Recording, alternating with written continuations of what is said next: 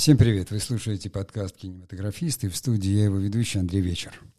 И сегодня я хотел бы поговорить о кинопроцессе, э, кинопроизводстве и фильмейкинге, как кинорежиссуре. И вот почему. Я провел опрос на некоторых наших ресурсах. На YouTube, э, в странице ВКонтакте и в группе в Телеграм. В канале Телеграм, вернее. Э, поскольку Facebook и Twitter не позволяют размещать опросы, я опрашивал наших подписчиков там, где это было возможно. И, в принципе, я везде задавал один и тот же вопрос. Я спрашивал, что больше интересует людей. Интересует кинопроцесс, ну, то есть они хотят получить некие знания да, о кинопроцессе. Э, интересует ли их работа в кинопроизводстве и само кинопроизводство, и интересует ли их там процесс создания фильма, такой самостоятельный, да, как фильмейкинг или опять же, я говорю, кинорежиссура, как переводится фильмейкинг, то есть технологический процесс создания фильма.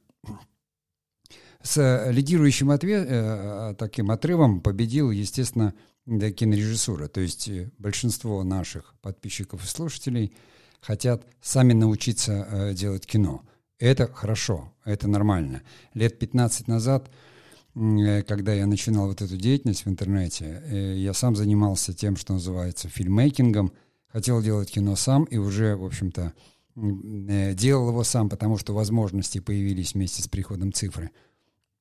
Э, но э, мне говорили, что нет, фильмейкинг у нас в стране никогда не приживется, потому что это очень такое дорогое хлопотное дело. Скорее всего, люди просто не понимали как бы, процессов развития, что такое вообще цифра и что такое, в общем-то, э, в нашей стране фильмейкеры были даже тогда, когда была пленка. То есть люди делали кино самостоятельно, их называли там кинолюбители, еще как-то называли, но они были э, всегда. Вот я не хотел бы затягивать э, введение, я вот как раз этот подкаст хочу посвятить э, э объяснению такой вот э, некой разницы да, для наших слушателей и подписчиков – вот в этих трех понятиях и что э, я в них вкладываю, кому э, действительно это будет полезно. Ну, а сейчас я заканчиваю общую часть, делаю маленькую паузу, да, и мы продолжаем.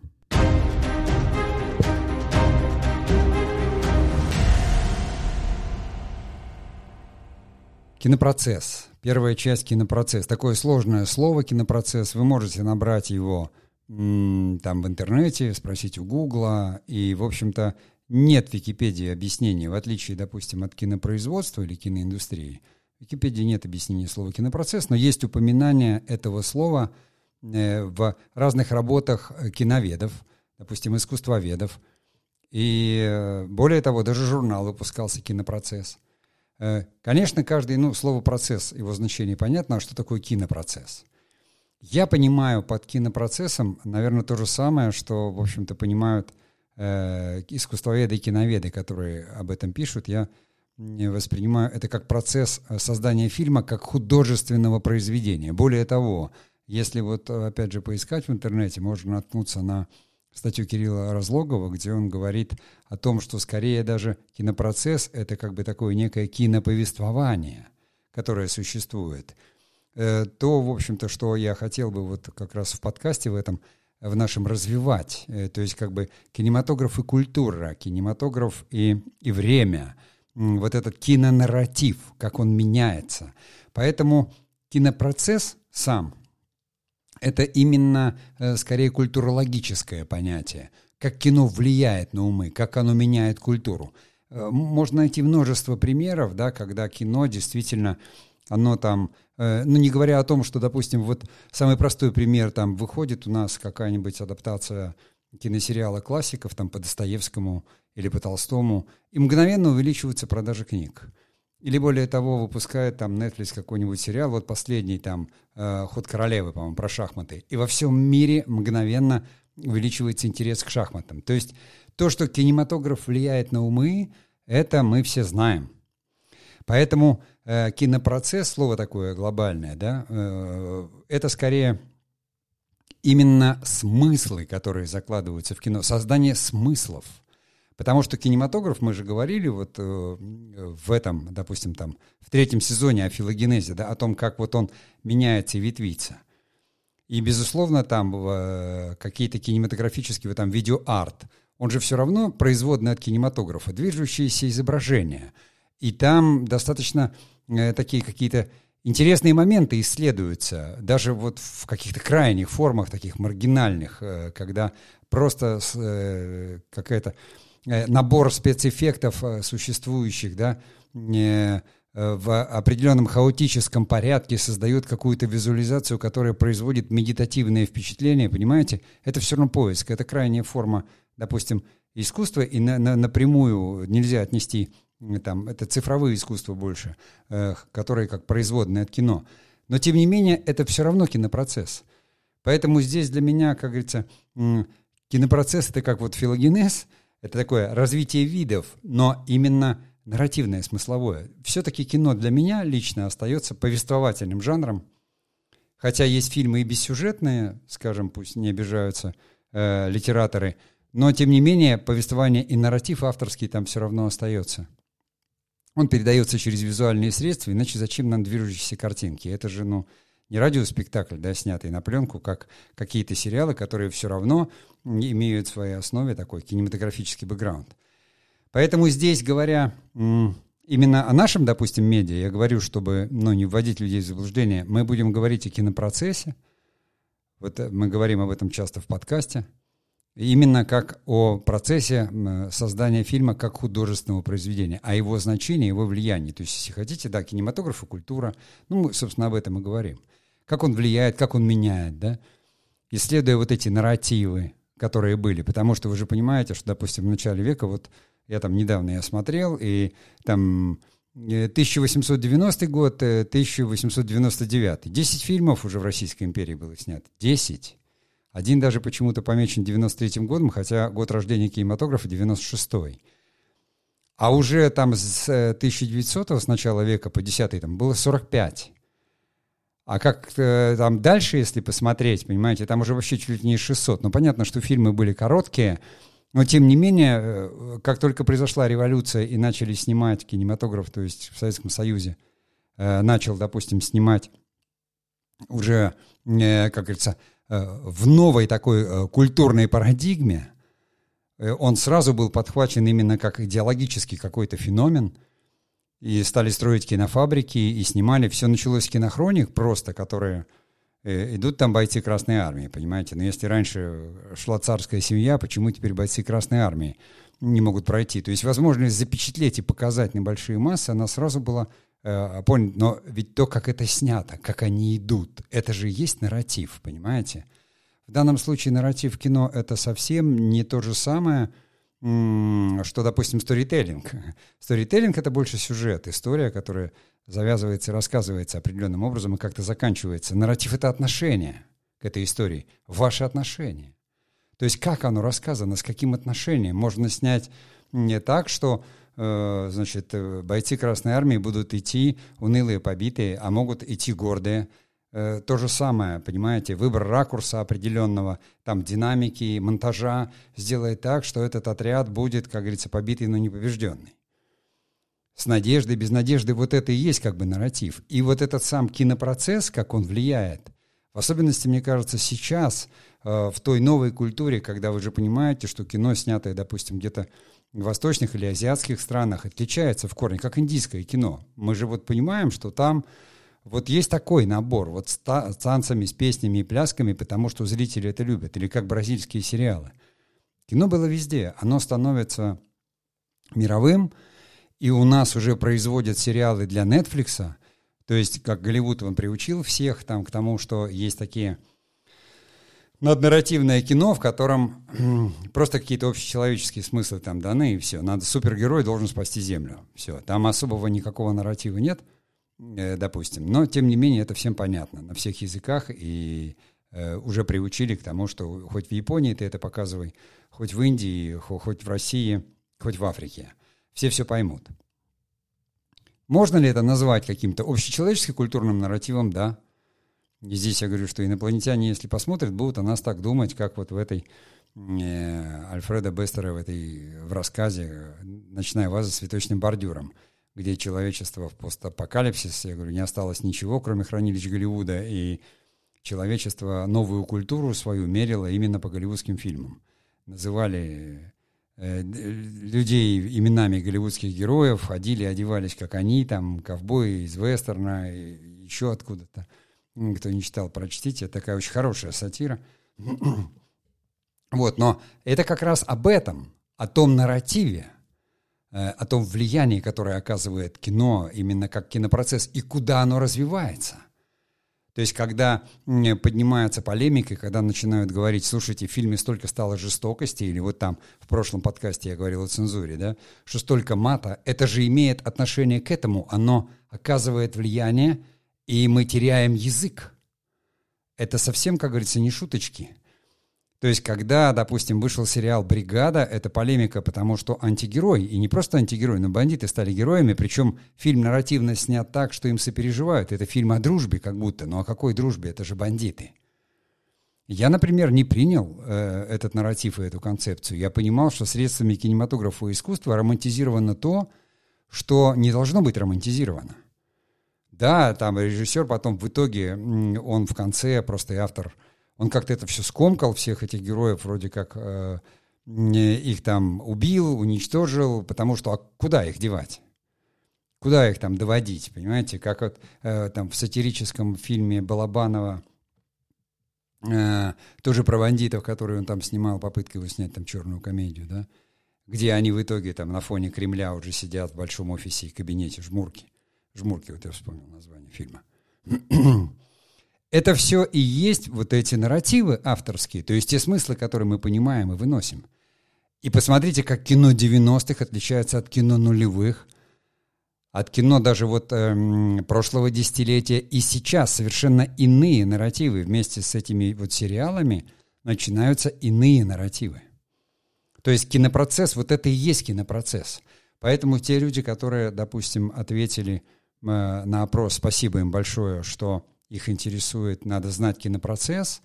Да, безусловно, если по большей части вы работаете автором или хотите стать автором, который хочет влиять или участвовать в этом процессе, для которого самое главное — это идеи и смыслы, то есть важнее всего нарратив. Это все, ну, как бы участвующие в кинопроцессе от, э, скажем, сценаристов, естественно, от авторов прямых до режиссеров — и, и продюсеров, более того, потому что и продюсеры, как говорится, начинают продюсировать те фильмы, э, в которых есть определенные смыслы. Продюсеры же разные бывают, да? Э, имеется в виду, они не только какие-то там а, а, алчные люди, которые думают о фильмах как о каком-то продукте. Нет, у всех продюсеров есть этот нарратив, э, так или иначе, то есть по нему осуществляется подбор фильмов, по нему осуществляется отбор сценариев. Они говорят, да, зайдет, не зайдет, э, предполагая, но интерес-то зрителя и строится на этом. Про что интересно смотреть будем, про что интересно не будем.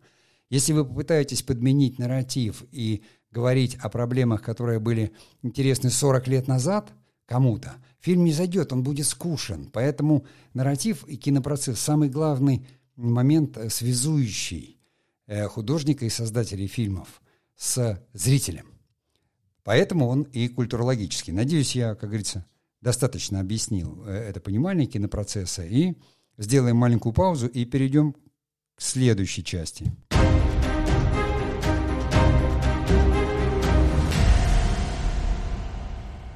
Следующая часть – это как раз вот этот мой вопрос, второй вопрос всегда в вопросе. Эм, хотите ли вы научиться делать фильм сами? – я понимаю, что сложность этого вопроса многим сказать, да, конечно, я хотел бы научиться, но ведь э, кино — это процесс такой, э, создание фильма — это групповой процесс. Конечно, можно быть фильмейкером-одиночкой, документалистом, который умеет и снимать, и понимает сам процесс создания фильма, да, и умеет э, монтировать его, то есть монтировать как мастер, создавая историю, и монтировать чисто физически, руками, э, на клавиатуре, там, в какой-то цифровой программе — Поэтому здесь я разделил бы, естественно, все на просто навыки.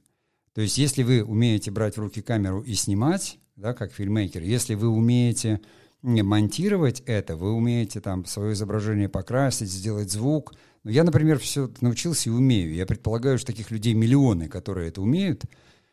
Но, тем не менее, э, из этих миллионов только сотни тысяч могут э, создать фильм как, опять же, художественное и нарративное произведение. То есть, когда фильм становится фильмом. И я предполагаю, задавая вопрос, что наши подписчики, отвечая, это имеют в виду. Они имеют в виду процесс создания фильма именно как процесс мастерства некого.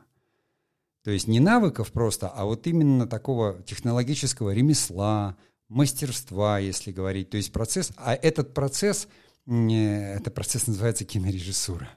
То есть Реджио управляю, да, и кинорежиссура — это технологический вот этот процесс создания фильма, который еще называют фильмейкингом, потому что фильмейкинг переводится, то есть если кинорежиссуру набрать в словаре, оно переведет это как фильмейкинг, именно как бы делание фильма в этом смысле. И здесь, конечно, опять же надо разделить, что есть режиссеры, которые авторы, вот имеется в виду первой части, когда высказывание важнее. Вот для меня важнее это, как для режиссера. Не столько форма и формат, сколько именно смыслы. Потому что у меня вот бэкграунд такой не просто там театральный, да, из драмы, а всю жизнь для меня важнее было именно вот нести какие-то гуманистические идеи. Это было главным. Но всегда была профессия технологическая режиссер, потому что там на телевидении, допустим, режиссер, сидящий за пультом, он и не может повлиять никаким образом там, на какой-то нарратив, он автором не является. Или сейчас зачастую режиссеры сериалов, они визуализируют фильм, но уже даже визуальные референсы утверждают там, или они готовы у эм, креативных продюсеров или у шоураннеров – то есть, да, при этом процесс настолько усложнился, что режиссер должен уметь, э, действительно, недаром сравнивают его с э, дирижером оркестра. С дирижером оркестра, который управляет оркестром, чтобы музыка получилась. Поэтому про этот процесс тоже все ясно. И я, когда спрашиваю, что хотелось бы, да, фильм самому, и мне нравится, что этот э, вопрос, как говорится, побеждает, то есть две трети э, участвующих в вопросе отвечают на него, что именно это бы хотели. И я понимаю, что время пришло вот тех самых, то, что я говорил, что не было людей, но теперь технологии появились, и человек, он действительно может в одиночку создать фильм. Но если он игровой в одиночку он не создаст, ему все равно нужна будет группа. Но это не так-то сложно найти группу там из 5, 10, 15 человек. Тому примеров очень много, э, потому что в данном случае, как говорится, режиссер является там лидером, выступает сам в качестве и продюсера, и организатора, и много-много-много чего. Это процесс, конечно, такой же, как предпринимательский, только предпринимательство это в бизнесе, а здесь, допустим, это там в творчестве. Очень много здесь и технологий, и еще каких-то вещей, надо обладать навыками. То есть на кондачка, как говорят, не проскочишь. Более того, здесь сколько угодно можно слушать, там, допустим, мои лекции в мастерской у нас – об этом, но если вы не начнете это делать, у вас ничего не получится. Это как примерно слушать э, лекции там о здоровье, и при этом самому здоровьем не заниматься. То есть вы слушаете про здоровый образ жизни, сидите, и при этом пьете Кока-Колу, едите чипсы и говорите, интересно, я знаю, как быть здоровым. То есть здесь практика. Если в кинопроцессе э, достаточно, как говорится, понимания и там для авторов умения вот эти нарративы интегрировать в истории, а, допустим, там киноведы или там журналисты, кто участвует в кинопроцессе, киноблогеры, они каким-то образом там продвигают фильмы. То есть те люди, которые именно занимаются популяризацией. То здесь в, кино, э, вот, э, в кинорежиссуре нет. Если ты не умеешь, ты не умеешь. Ты можешь знать об этом все, ты останешься теоретиком навсегда. Здесь уже начинается практика. Совершенно такая вот э, нешуточная, как говорится, без всяких... Э, если ты э, не знаешь основы драматургии, если ты не понимаешь, как работает твой инструментарий, если ты не попробовал это сделать, то поэтому у режиссеров самый долгий путь развития, да, начиная с маленьких там совсем работ курсовых, таких всяких короткометражек с роликов, дальше, дальше, дальше, дальше, к большим каким-то формам и форматам, потому что там же еще вместе с этим растет ответственность за нарратив, и плюсом растет бюджет гигантский, который сейчас исчисляется в миллионах. И это на самом деле м- совсем, как говорится, не шутка, и многие это знают. Но тем не менее меня радует, поскольку я делаю кино сам. Я считаю, что э, современный мир и интернет, он дал такую возможность.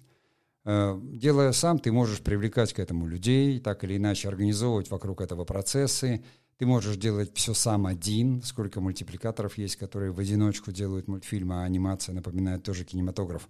Поэтому этот процесс нормальный, и как раз, ну, именно об этом процессе я говорю в нашей вот этой мастерской, где люди, которые помогают нашему изданию в существовании и выступили спонсором, я как Алаверды, как вот, ну, в знак признательности и благодарности читаю именно эти лекции.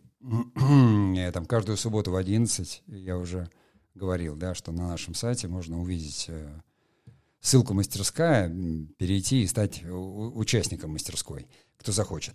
Ну, давайте, я тоже объяснил, да, вот об этом Э, о кинорежиссуре, давайте так ее называть, а не фильммейкинг, именно кинорежиссура как процесс технологический, творческо-технологический процесс создания фильма, именно творческо-технологический, да.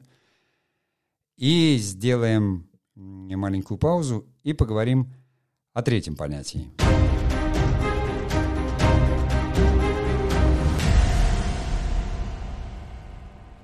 Третье понятие – это кинопроизводство – вот фильммейкинг еще можно произвести и так, и зачастую в этом бывает ошибка. Но кинопроизводство — это именно организационно-административный процесс создания фильма. В моем вопросе вопрос звучал так. Хотите ли вы работать в кинопроизводстве? И определенная часть людей сказала «да». Я сейчас там учусь или так, или так, и хочу в кинопроизводстве. Кинопроизводство — это всего лишь часть киноиндустрии, и вот в понятии кинопроизводства есть четкость. Это процесс создания фильма от идеи до показа зрителю. Понимаете, то есть фактически кинопроизводственный процесс охватывает все, он гигантский. Например, в понятие создания фильма, да, то, что мы говорили о кинорежиссуре, не входят вот эти вещи. Э, режиссер не может не быть носителем идеи, он может присоединиться к процессу создания фильма после написанного сценария. Там вначале выступает главным автор или продюсер. Точно так же, как режиссер уже не участвует в процессе маркетинга или там показов фильмов. Он может приходить на какие-то там демонстрационные показы или давать интервью, но тем не менее, уже начиная с процесса там монтажа где-то, режиссер осуществляет контроль еще над тем самым нарративом. Но фактически другие люди этим занимаются. Другие – Точно так же, как существует четкое разделение на продюсерские компании да, и производственные компании.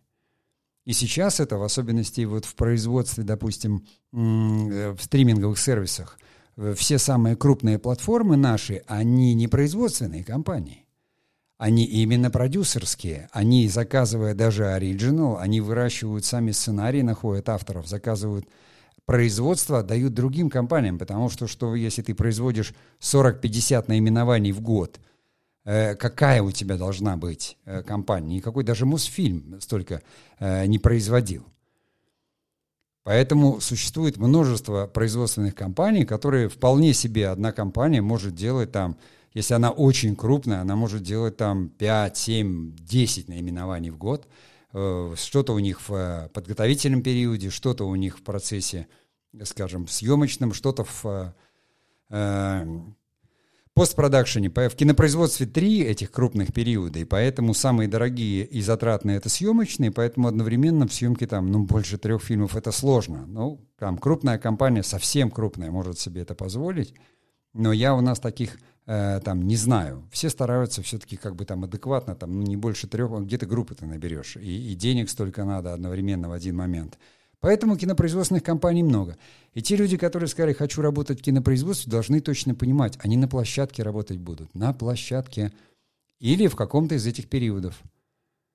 Э, но те, кто работают в подготовительном периоде, это люди, которые потом проводят площадку. А постпродакшн там все отсекаются, группа ушла – и все, в постпродакшене работает там менеджер или продюсер постпродакшена, уже монтажеры, э, э, колористы, звуковики, то есть те, кто доводит фильм.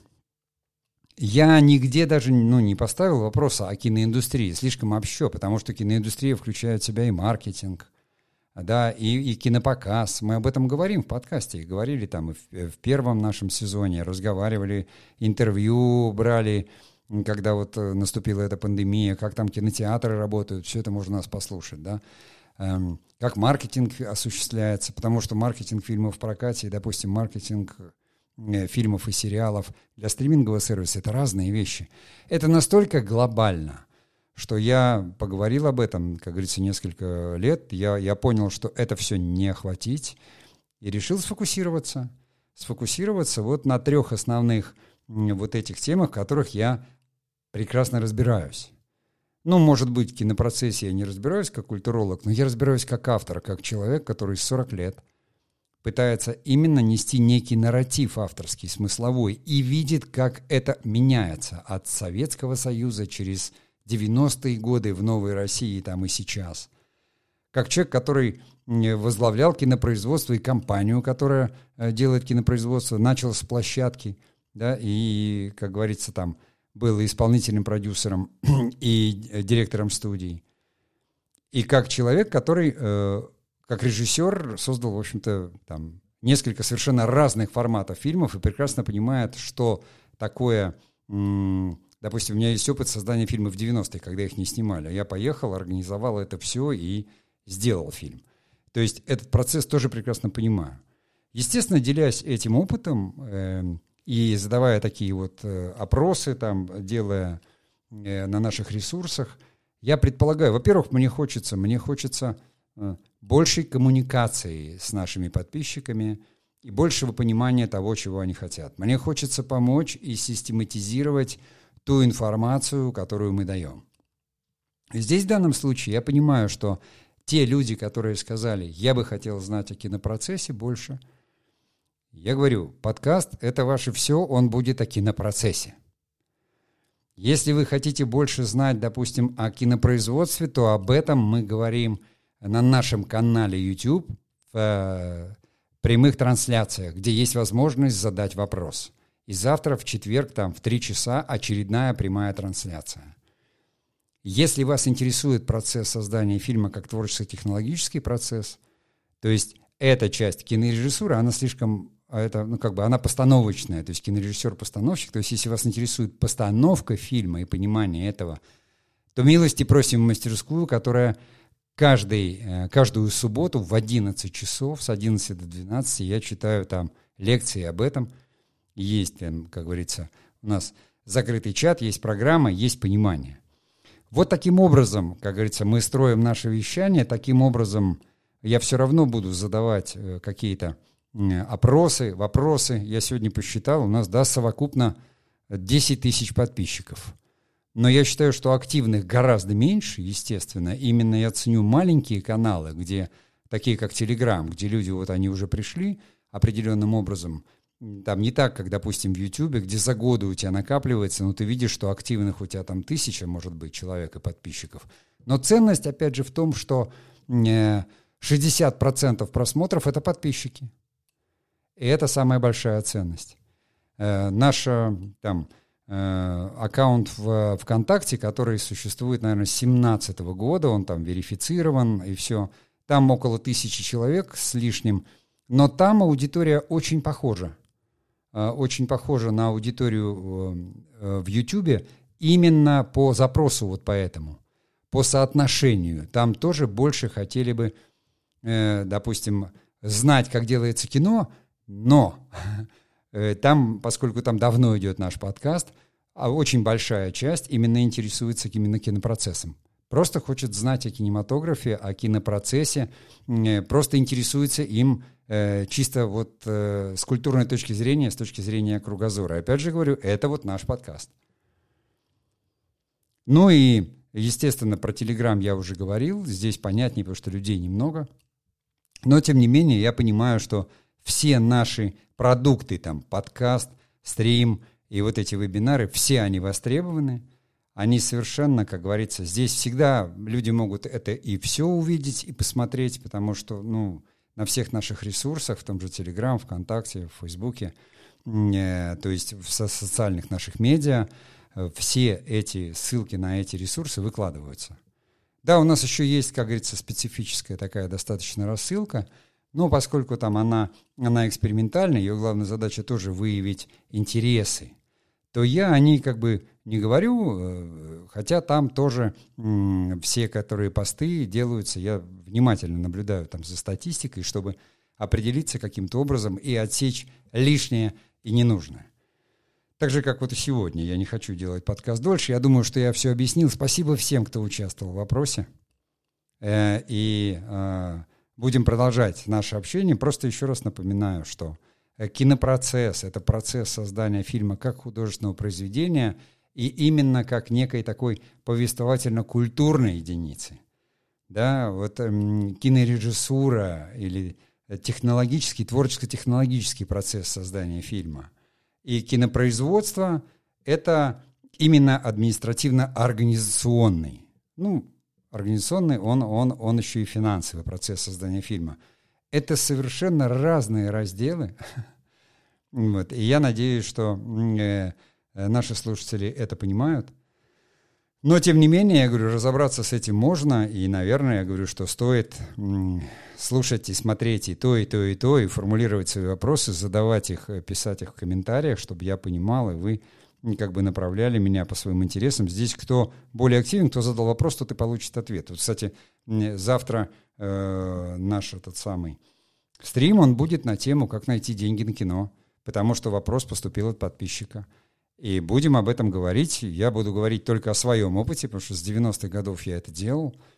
Для людей, которые делают кино самостоятельно, вопрос крайне важный, крайне актуальный, поэтому будем говорить об этом, потому что будем говорить на YouTube. Там, там конкретные люди, там фильмейкеры. Там не надо говорить вообще о финансировании, э, э, скажем так, киноиндустрии в стране.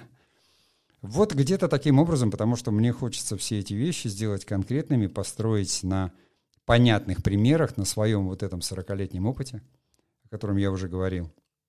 Ну и быть всем полезным. Но на сегодня я прощаюсь и до следующей встречи.